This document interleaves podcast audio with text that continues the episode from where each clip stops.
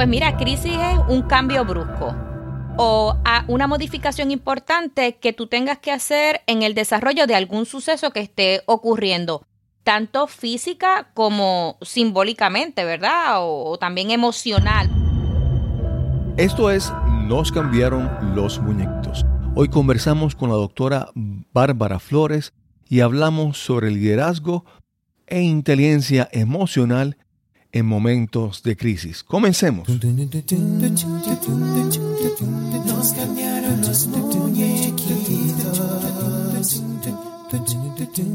Mi nombre es Cristóbal Colón. Soy un comunicador, un bloguero, un podcaster. Y eso es, nos cambiaron los muñequitos, porque lo único constante en la vida es el cambio. Bienvenida, bienvenido a Nos cambiaron los muñequitos. Gracias por acompañarnos en este episodio, el número 100. Hoy conversamos con la doctora Bárbara Flores. Bárbara tiene un doctorado en liderazgo educativo y es experta en inteligencia emocional. También es la autora del libro El liderazgo escolar y la inteligencia emocional ante la crisis social. Esperamos que disfrutes esta conversación con la doctora Bárbara Flores.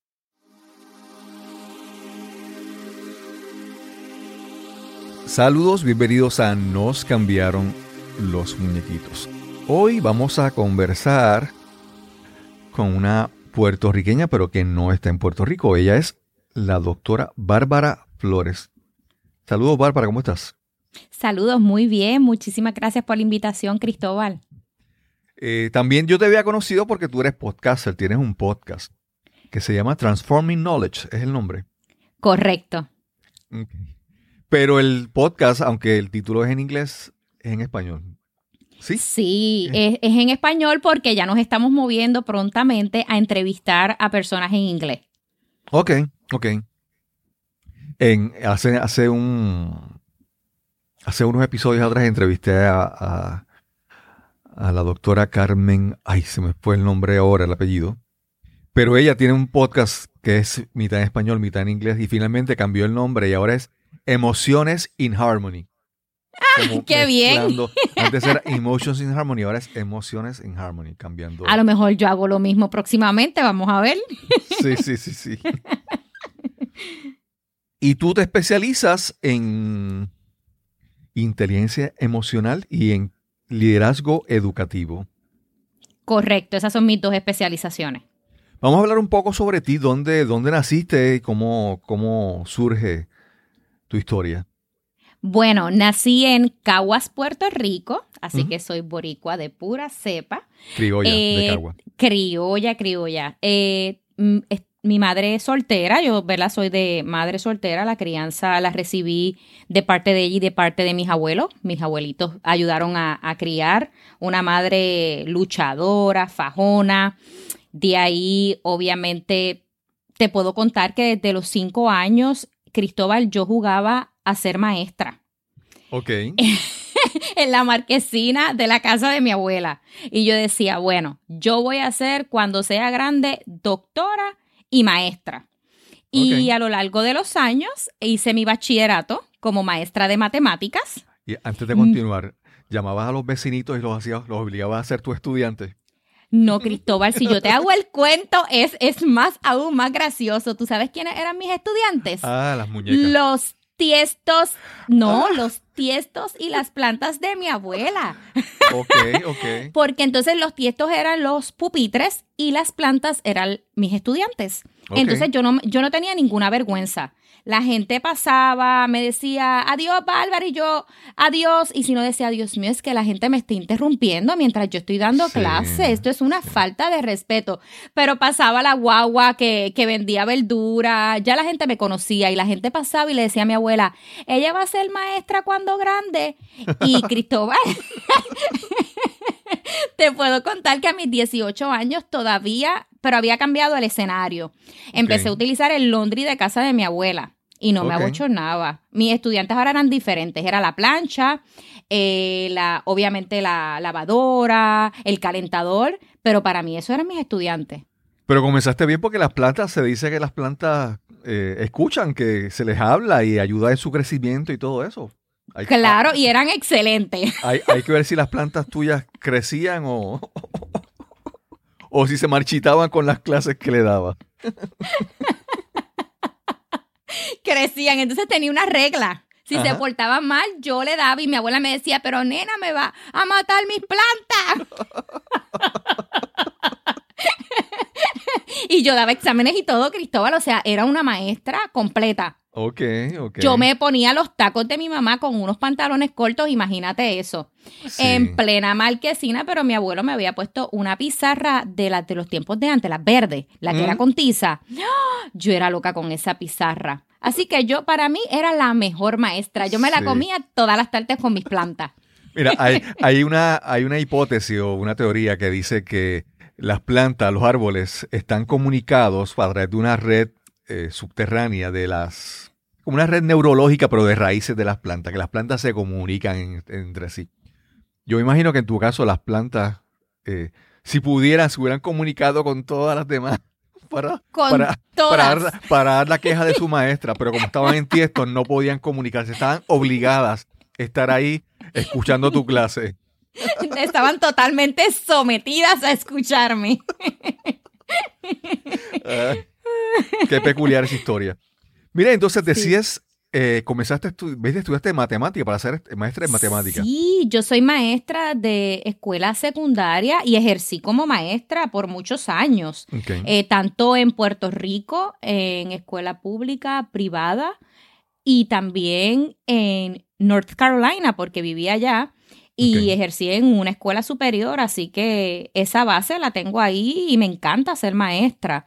Eh, sin embargo, me fui a hacer mi maestría en recursos humanos, en administración de empresas. Nunca lo ejercí, pero me encantaba. Luego me fui a vender libros educativos. Así que me si, si te fijas, seguía en el campo educativo, pero también empresarial. Y luego me fui a hacer mi doctorado en liderazgo educativo y pues mi disertación doctoral eh, me especializo tanto en inteligencia emocional como en liderazgo educativo y también tengo un libro el liderazgo escolar y la inteligencia emocional ante la crisis social, que habla eh, de la educación en Puerto Rico y está dirigido para padres, directores, estudiantes y contiene un modelo a base, ¿verdad?, de lo que yo encontré en mi disertación doctoral, esa necesidad que se tiene de que conozcan acerca del liderazgo y más aún de la inteligencia emocional. Para, para entrar de lleno en ese tema específicamente, vamos a, vamos a escuchar tu definición de lo que es primero liderazgo educativo, e inteligencia emocional, por favor. Ok, mira, liderazgo educativo yo lo defino de esta manera. Es cómo tú vas a liderar en una escuela, en ese ambiente escolar. Y la inteligencia emocional es nada más y nada menos cómo tú manejas, cómo tú identificas tus emociones y la de los demás. Sencillo, porque a veces inteligencia emocional la gente dice, ay, que ese término es como complejo. Pues no, realmente no es tan complejo. Claro, claro. Entonces, cuando hablamos de inteligencia educativa, perdón, liderazgo educativo, ¿te refieres desde el punto de vista de un maestro de cómo interactúa con sus estudiantes, que hay unas diferencias en edad, en generaciones, o también en el, entre profesores, entre eh, educadores? ¿Cómo se... Entre todos, entre todos, comenzando desde la cabeza, que viene siendo eh, el director escolar o principal, ¿verdad? Va a depender de donde uno viva, cómo le llamen. Y también los maestros y obviamente también el estudiante, que es el centro, ¿verdad?, de, del ambiente. Pero es importante que vean el liderazgo como un servicio que uno le da. Los directores le dan servicio a los maestros, a su vez a los estudiantes, y va mucho más allá, ¿verdad? Y es, es como nosotros podemos hacer para servir, pero también cómo yo puedo impactar, qué valor yo le puedo agregar a mis estudiantes, qué valor el director le puede agregar a todos, ¿verdad? Y no tan solo estudiantes, también tenemos el staff de la escuela y sobre todo la comunidad que siempre la dejamos a un lado y la comunidad y los padres es sumamente importante. Así que el liderazgo educativo involucra a todas estas personas a cómo darles servicio y cómo agregarles valor a todos ellos. Claro. Yo pienso, es que vamos a, vamos a ver cómo te lo explico esto. Es que muchas veces las personas tienen, con relación al liderazgo, tienen muchas preconcepciones que yo creo que son, son equivocadas, ¿verdad? Muchas veces las personas piensan en un líder y piensan en un jefe o en un supervisor y no es lo mismo.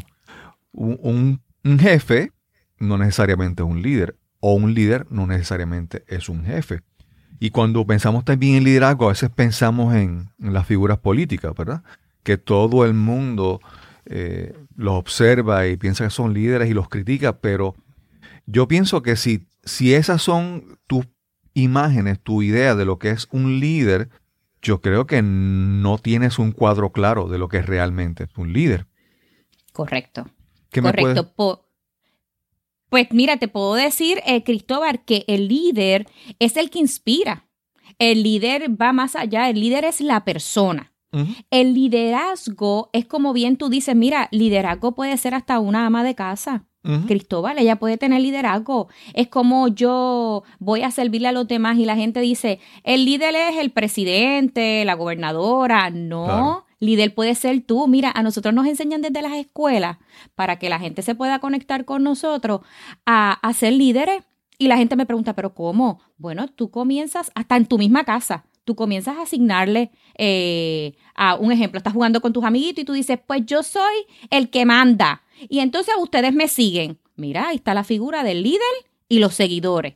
O sea, y bien como tú mencionabas, tú decías, Bárbara, pero no todos los líderes son administradores y no todos los administradores son líderes y tú tienes toda la razón, Cristóbal. Eso es muy cierto. Y muchas veces vamos a ver que tú puedes ser líder, pero entonces vas a tener un poquito de debilidad en la parte administrativa. Pues entonces tú como líder tienes que decir, espérate, para yo manejar mi liderazgo, yo me tengo que entonces unir a gente que me aporte en esa área, ¿verdad? Que yo tengo debilidad, pues yo soy bueno como líder, pero entonces necesito a alguien que me ayude en la parte administrativa. Así que de eso se trata y la gente piensa que los líderes lo saben todo. No, incorrecto. Los líderes si son buenos, ¿verdad? Liderando y en el término de liderazgo, lo que hacen es que buscan otras personas para poder agregarles valor y al mismo tiempo que los complementen a ellos. Ahí está la clave de un líder.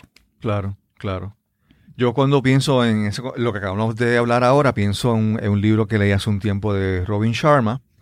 Creo que se llamaba El líder sin título. Creo que era básicamente The Leader with No Title. The Leader Who Had No Title. Que habla sobre eso, que una cosa es la función que tú realizas, el título que te asignan, la plaza que estás ocupando, y otra cosa es el, el liderazgo, ¿verdad? Correcto. Y, e incluso yo, aunque mencionaste desde el punto de vista de liderazgos, desde la interacción con los demás, pero también vivir tu vida individual, personal, profesional, requiere un, liderazgo, ¿verdad? Requiere una toma de decisiones. Y muchas veces tú, como te digo, no puedes, tú dices, yo no, yo no interactúo con mucha gente, yo tengo que trabajar con liderazgo. Pero tú puedes comenzar a, a utilizar conceptos de liderazgo en tu vida para tomar responsabilidad, por ejemplo, de tus decisiones, de los resultados que de estas. Y creo que, creo que es bien importante expandir y aprender de liderazgo ayuda a todo el mundo. No sé si opinan lo mismo. Sí, sí, yo opino completamente lo mismo que tú. Y como te, como te mencionaba, hasta una ama de casa es líder, tú en tu vida personal, como bien tú mencionas, tomando decisiones, como yo le llamo, decisiones positivas. Y tomando decisiones en el momento oportuno, porque mucha gente nos dice, ay, e, ese líder o esa persona no tomó la decisión correcta. No, yo digo, eso no, es que no tomó la decisión en el momento oportuno. Claro, claro. Y eso es parte de ser un líder. Sí, o a veces, exacto, se toman las decisiones que a veces, a veces la decisión en sí no es que sea buena o mala, es que muchas veces el resultado que se obtiene no es el esperado y entonces pensamos que era mala. Pero si hubiera sido otro resultado, hubiera sido un genio, ¿verdad? Exactamente, exactamente. Por eso es que yo no le llamo decisión mala o decisión buena. No, es que pues no era en el momento oportuno. A lo mejor ese no era el momento. Claro. Y algo con relación a los líderes, yo lo veo desde el punto de vista, y nuevamente, yo, tú eres la doctora, la experta, yo simplemente te presento mis, ideas para que comencemos a hablar. Y si, Claro. y si la refuta, la refuta, y si estás de acuerdo, la, estás de acuerdo. Y él- es la parte de que yo pienso que en este concepto de, la- de lo- las ideas que la gente piensa de lo que es ser un líder, la gente siempre usa, yo, para, yo lo defino como que la transferencia de responsabilidad.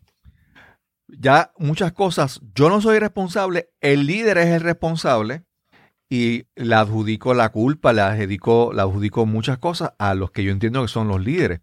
Cuando yo creo que cuando hablamos esto del liderazgo en tu vida, es también aceptar responsabilidad de muchas cosas que son tuyas, ¿verdad? Por ejemplo, uno, uno puede en su, en su comunidad, en su, en su vecindario, asumir responsabilidad de muchas cosas y no pensar que, que siempre esa responsabilidad es transferida al gobierno, al, al alcalde o a quien sea, ¿verdad?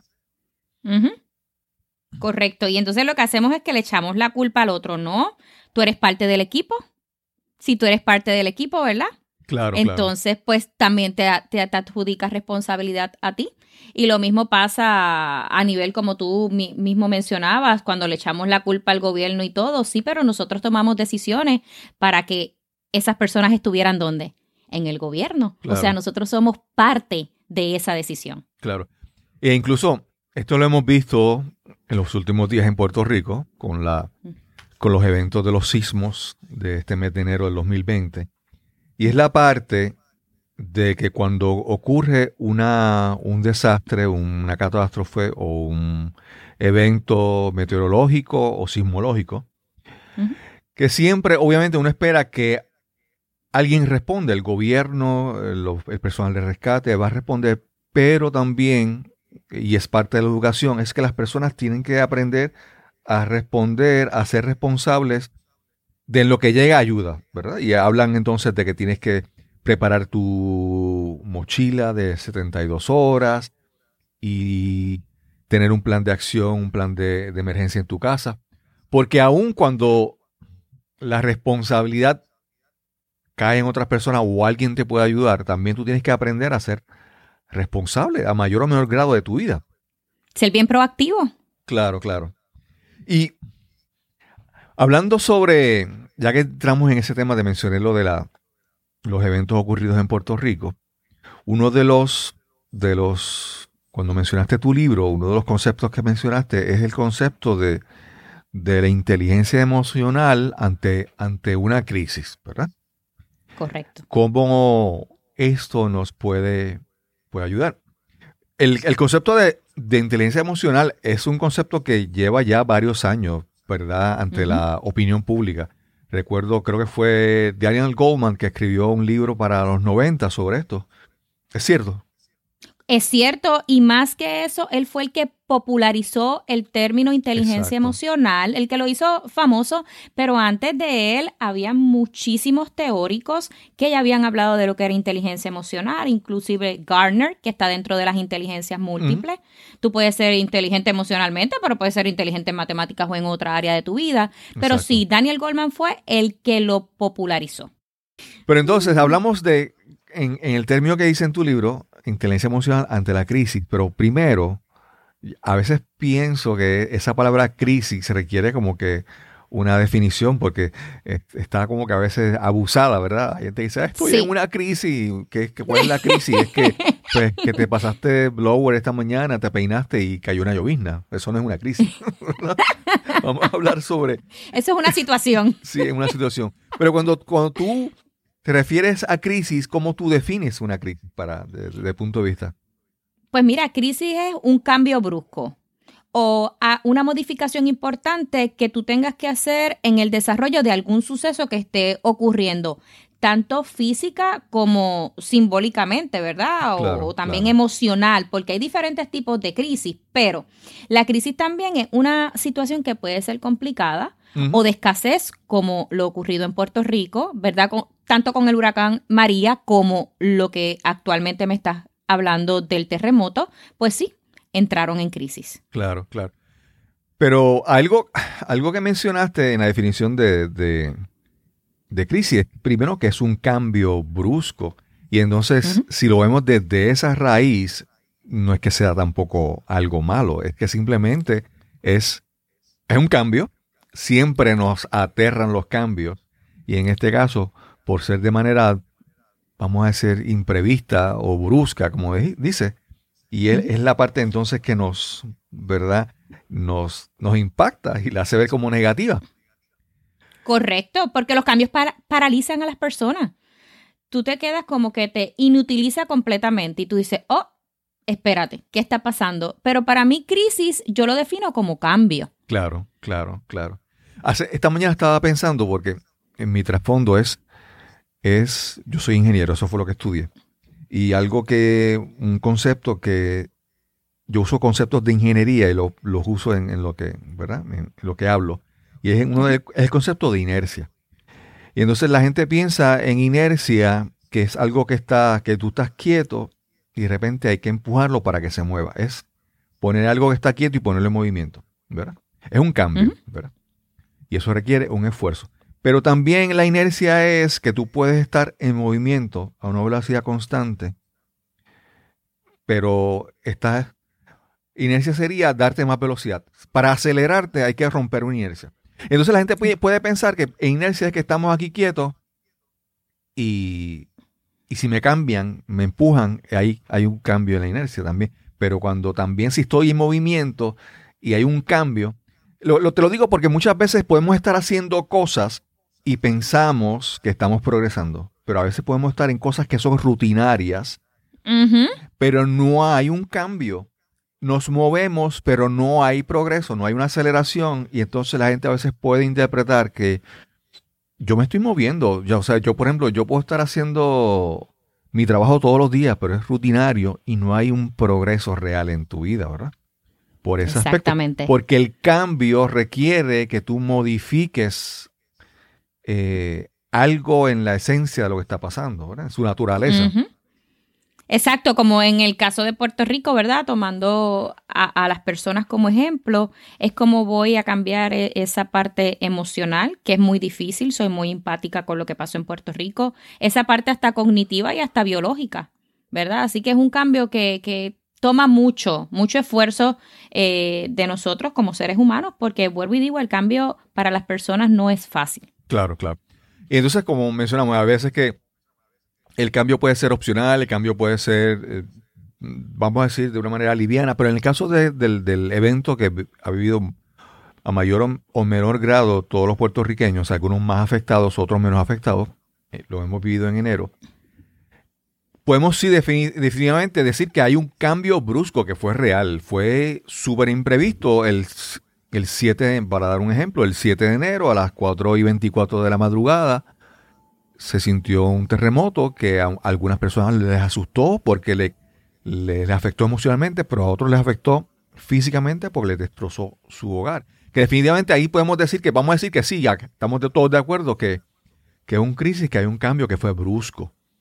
Pero, ¿cómo entonces, qué herramientas específicas de la inteligencia emocional pueden ser pertinentes en este momento?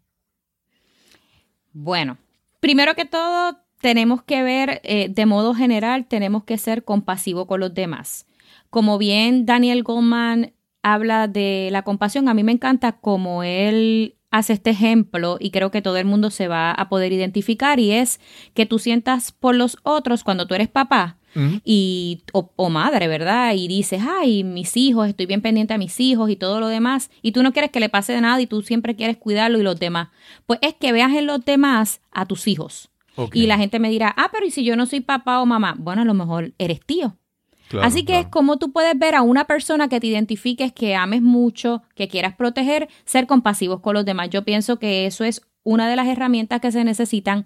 La solidaridad, que es sumamente importante para poder ayudar a los otros. Te estoy hablando en términos generales de cómo tú ayudar a los demás, ser empáticos con los demás, que la gente me dice, ay, ser empático es simplemente ponerte los zapatos de los demás. No, va mucho más allá.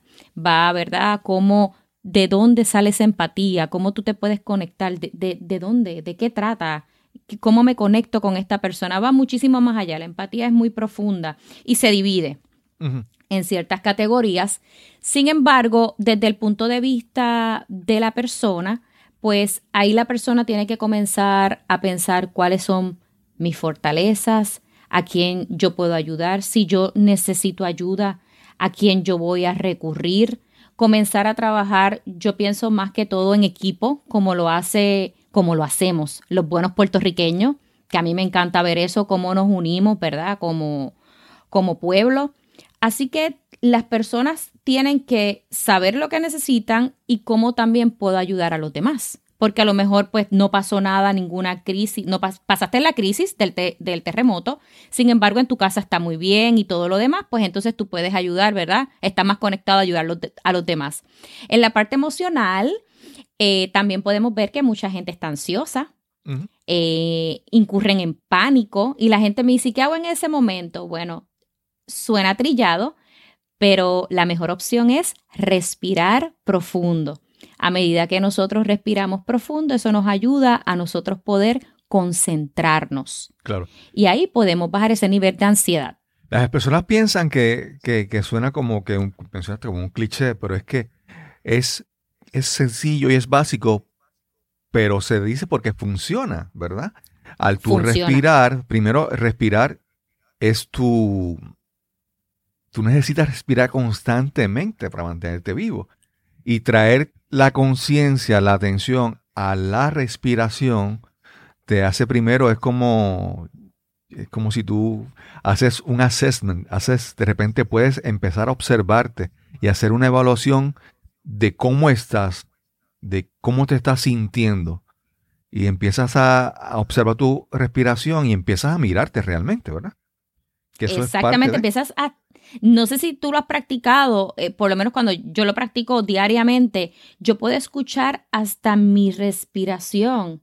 Yo digo, wow, de verdad que es maravilloso. Y cuando estoy en momentos de mucha tensión y todo lo demás, me tomo mis minutos y digo, necesito respirar. Y ahí cuando respiro, luego inmediatamente me concentro nuevamente en lo que tengo que hacer, porque no puedo dejar que esa situación me paralice como bien tú, tú decías, ¿verdad? Gracias a Dios no pasó a mayores el terremoto, pero si hubiera lleva, llegado a otro nivel, a otra escala, pues yo tendría que tener, por ejemplo, y reaccionar ahora que sabemos, pues mi mochila a tiempo, cómo yo voy primero, recuerden, primero tengo que estar yo a salvo para poder ayudar a quien está al lado mío. Exacto. Como el famoso ejemplo cuando te montas en el avión. ¿Verdad? Que nos dicen las asistentes de vuelo que primero la mascarilla te la pones quién? Tú. Y luego se la pones al que está al lado tuyo. Así que sí, las emociones, eh, yo entiendo que una de las mejores de las formas que podemos trabajar con nosotros mismos es por medio de la respiración. Claro. Perdona que regrese atrás un poco porque mencionaste algo que me pareció interesante y es cuando decías que hay varias categorías de empatía. Y me gustaría ver si tú puedes abundar un poco más sobre esas categorías.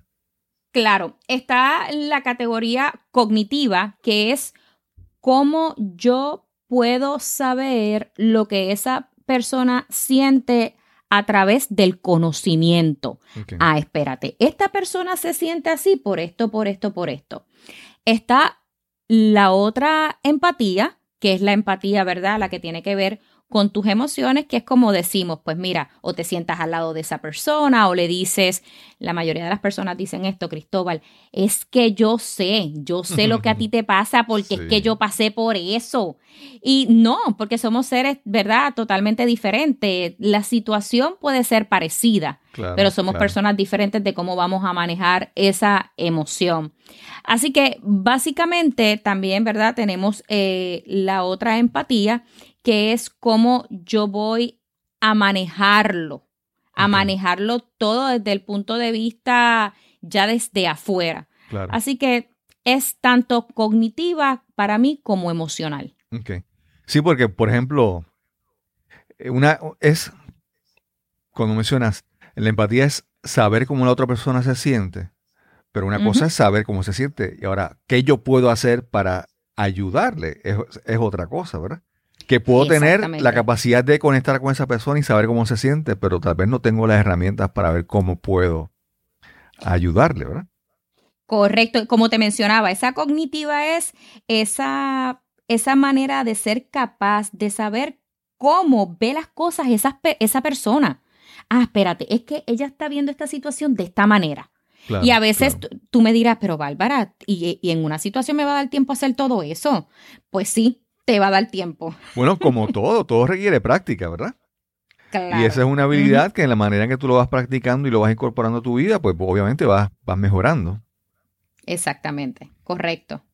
Mencionaste, regresando a las personas que, que vamos a decir, eh, cuando hablamos de la empatía, pensamos en las personas que nosotros estamos en posición de poder ayudar a otras personas, pero también hablaste de las personas que tienen que reconocer que necesitan ayuda, una persona que está en, esa situación, y mencionamos que lo primero que debe hacer es respirar, es la parte de, de poder calmar un poco, enfocar mi atención hacia mí y tratar de evaluar qué es lo que está pasando y cómo me estoy sintiendo. ¿Qué más?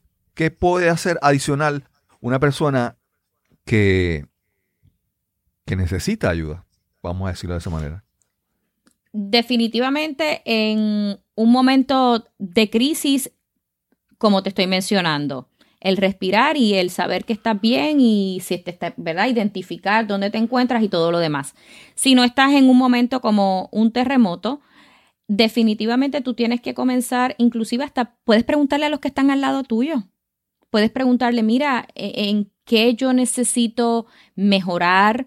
¿Cuáles son mis fortalezas? ¿Que a mí me queda bien? ¿Que a mí no me queda bien? Y tú vas así, ¿verdad? Eh, mejorando. Así que tanto la respiración, si tú entiendes que tú no puedes eh, ser capaz, que no, yo entiendo que todas las personas somos capaces de todo en el mundo, sin embargo, pues comienza a buscar ayuda con tus mm. amigos, la gente que esté cerca, mira, tú me puedes ayudar en esto porque no sé, porque muchas veces la gente me dice, como la inteligencia emocional se divide en dos, me dice, Bárbara, yo soy buenísimo con las personas, socialmente soy buenísima, pero conmigo un desastre. O viceversa.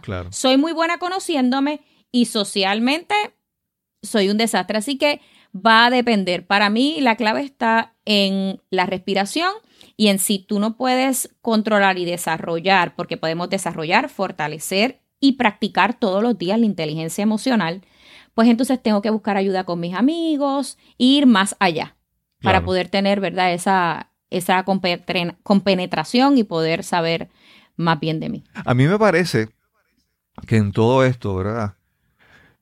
Hay algo vamos a decirlo de esta manera, eh, hay que aprender a hablar con lo que, yo, lo que se conoce como los apegos, ¿verdad? Hay muchas veces que nosotros tenemos algunas, algunos objetos o algunas cosas, algunas situaciones que desarrollamos, desarrollamos como este apego y, este apego puede ser lo que nos cause problemas en situaciones de, de crisis, porque hay veces que, que, hay cosas que son esenciales y tenemos que tenerlas, pero hay otras que no, que hay simplemente lo que pensamos que, es importante simplemente un apego que no es saludable.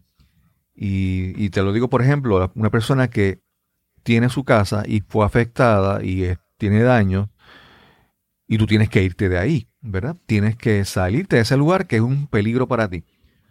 Y te quería decir que parte de lo de, de bregar con esos apegos, y nuevamente es una idea que te presento, es la parte de, mencionaste respirar y todo eso, pero yo pienso que algo también es empezar a escuchar.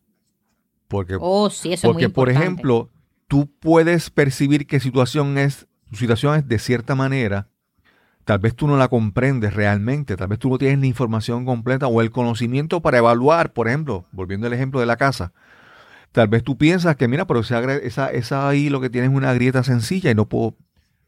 Pero tú en ese momento tienes que empezar, yo creo que abrir tus oídos y abrir tu mente a escuchar otra, otra información, porque de lo contrario, no sé, no, eh, sigues apegado a ciertas cosas y, no, y no te permite expandir en otra, en otra forma de pensar.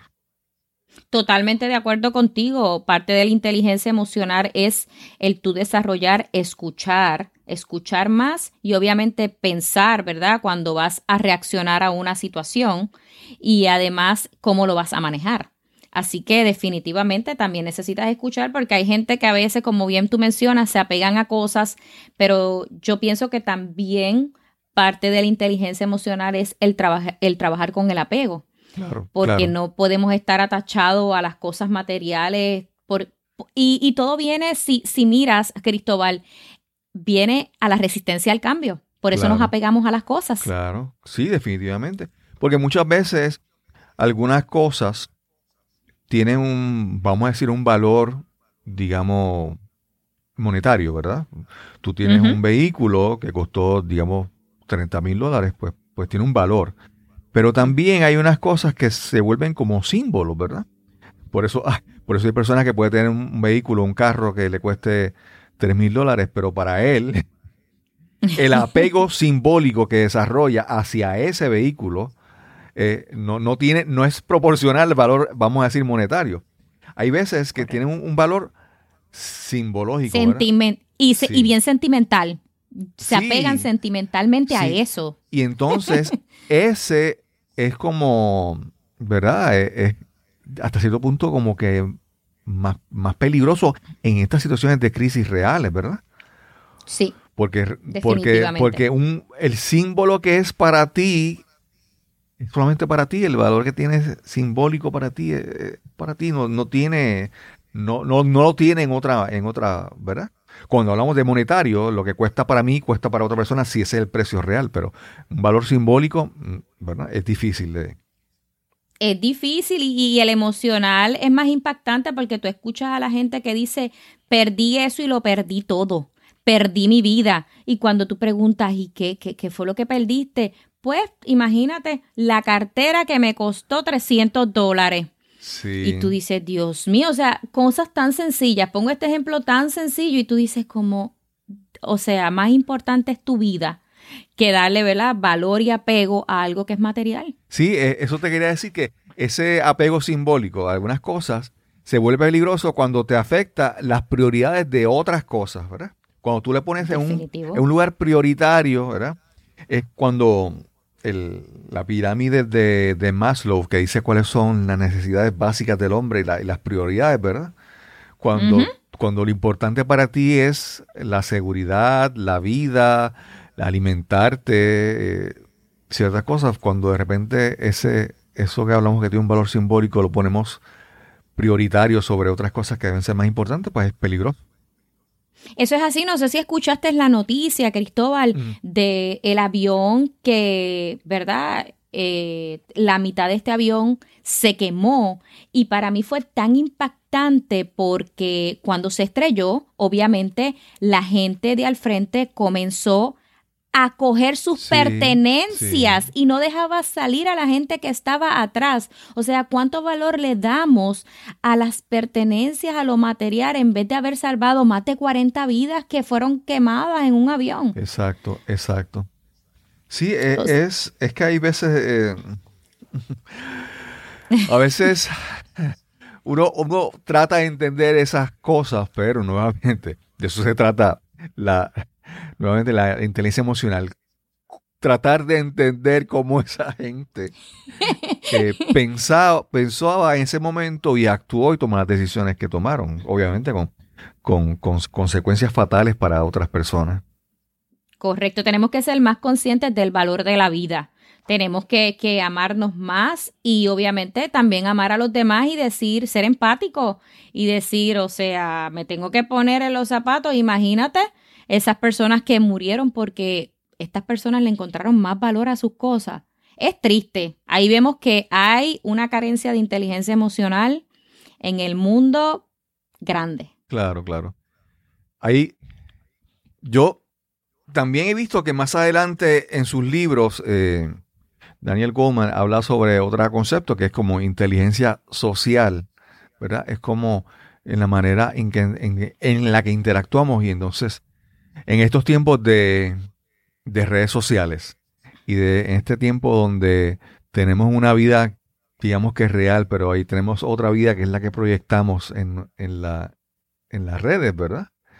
Eh, eh, digamos, es como que, como que más complicado vivir en estos tiempos cuando tenemos otra, otros medios de, información que, con los que nos comunicamos, que las reglas son hasta diferentes totalmente diferente. Yo, yo escucho a la gente que si no me dan un like, yo me molesto. Mira, pero no me dio like, pero ¿y cómo va a ser? Así, así que tú te empiezas a dar cuenta, Cristóbal, que tenemos una carencia de autoestima, amor propio, y cuando vienes a buscar, todo esto es inteligencia emocional. Pero como bien dice Daniel Goldman, el aprendizaje social, ¿verdad? Es cómo nos manejamos con los demás y tenemos la competencia, como bien tú mencionas, tecnológica, las redes sociales, entre otras.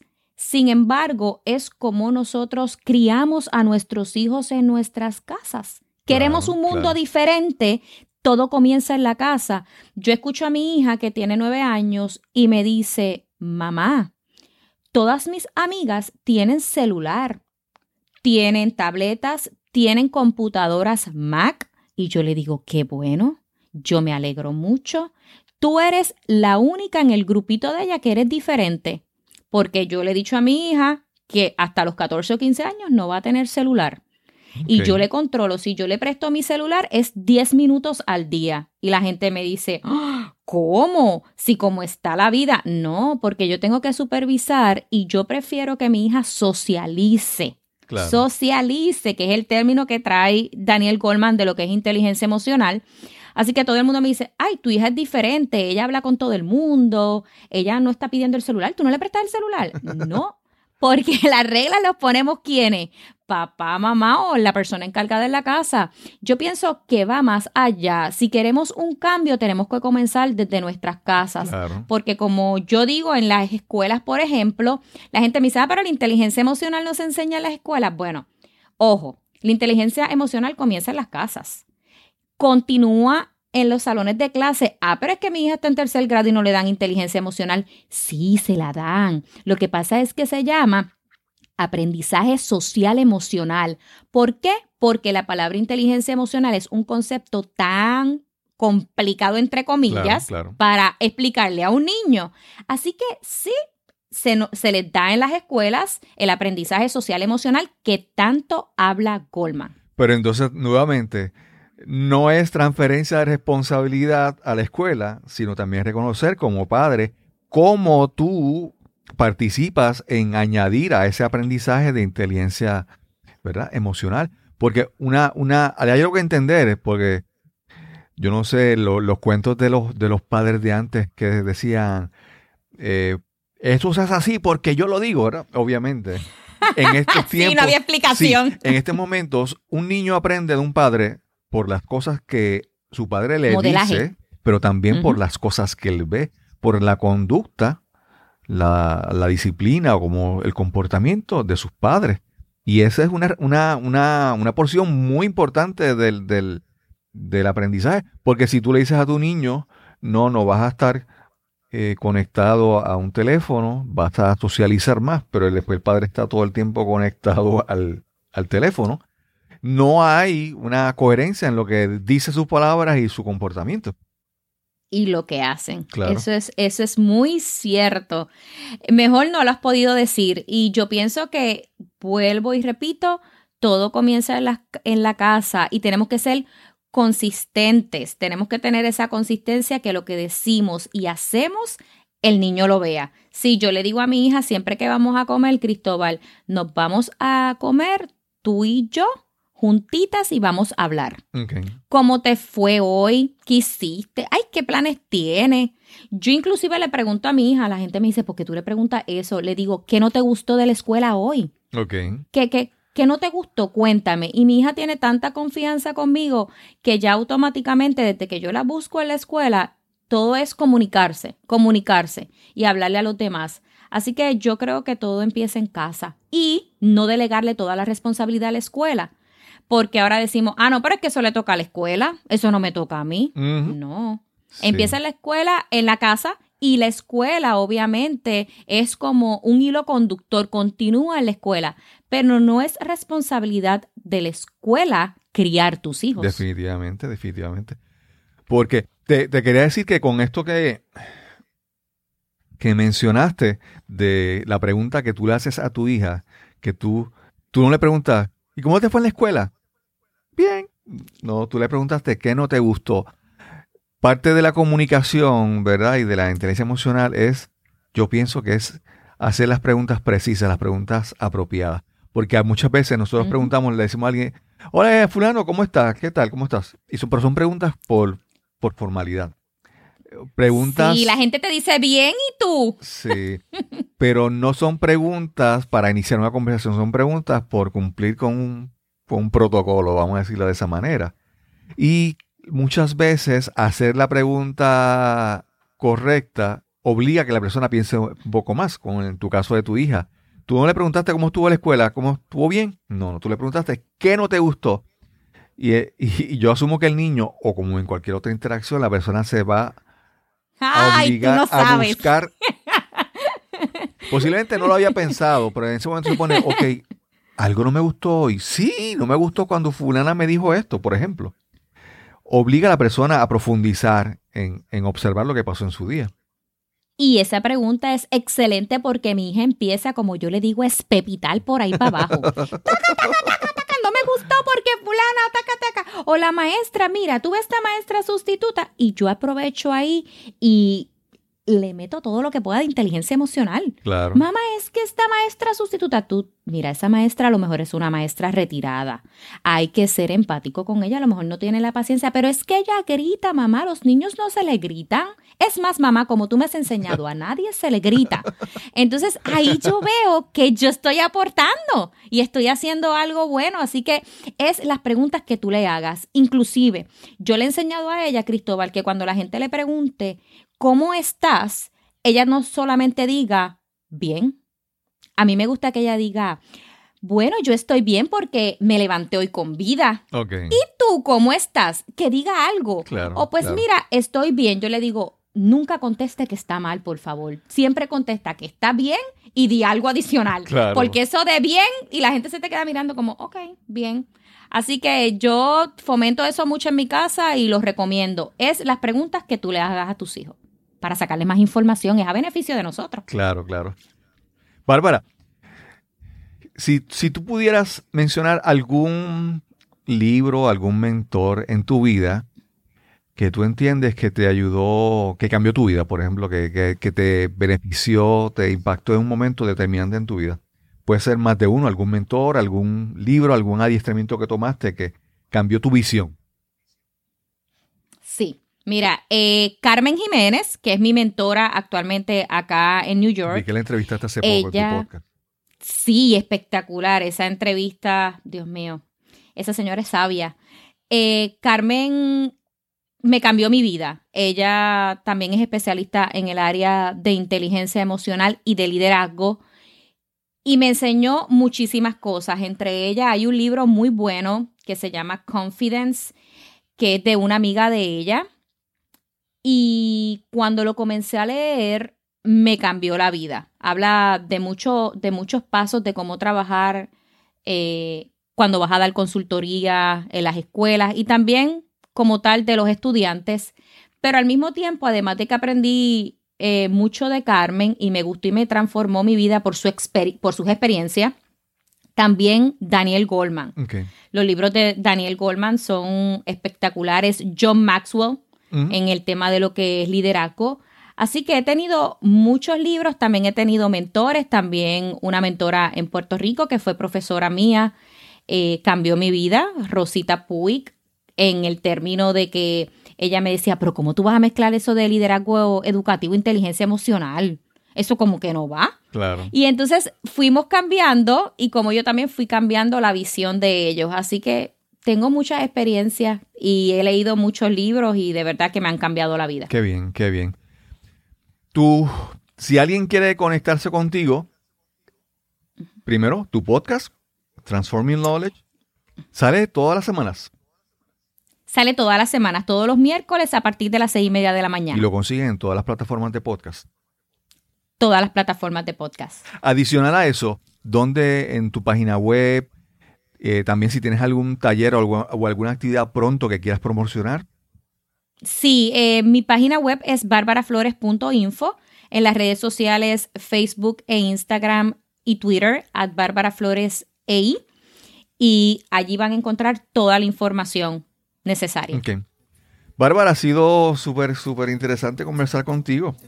Eh, y, siempre conversar con alguien que tiene un podcast es como que tiene una, una ventaja, porque ya es una persona que está acostumbrada a esta comunicación y se, se facilita más ¿verdad? Esta, esta interacción. Bueno, muchísimas gracias Cristóbal por la oportunidad y de verdad que un placer y siempre a tu orden. Claro. Gracias a la doctora Bárbara Flores por esta interesante y divertida conversación que tuvimos hoy en este episodio de Nos cambiaron los muñequitos. Recuerda que si lo disfrutaste, por favor, compártelo en las redes sociales. Si entiendes que alguien puede disfrutar y aprovechar estos episodios, por favor, recomiéndaselo y si tienes algún comentario o alguna recomendación para este podcast, recuerda escribirnos a mi correo electrónico info arroba cristobalcolón.net info arroba cristobalcolón.net y sin más que añadir, nos encontraremos entonces en el próximo episodio de Nos cambiaron los muñequitos. Hasta la próxima.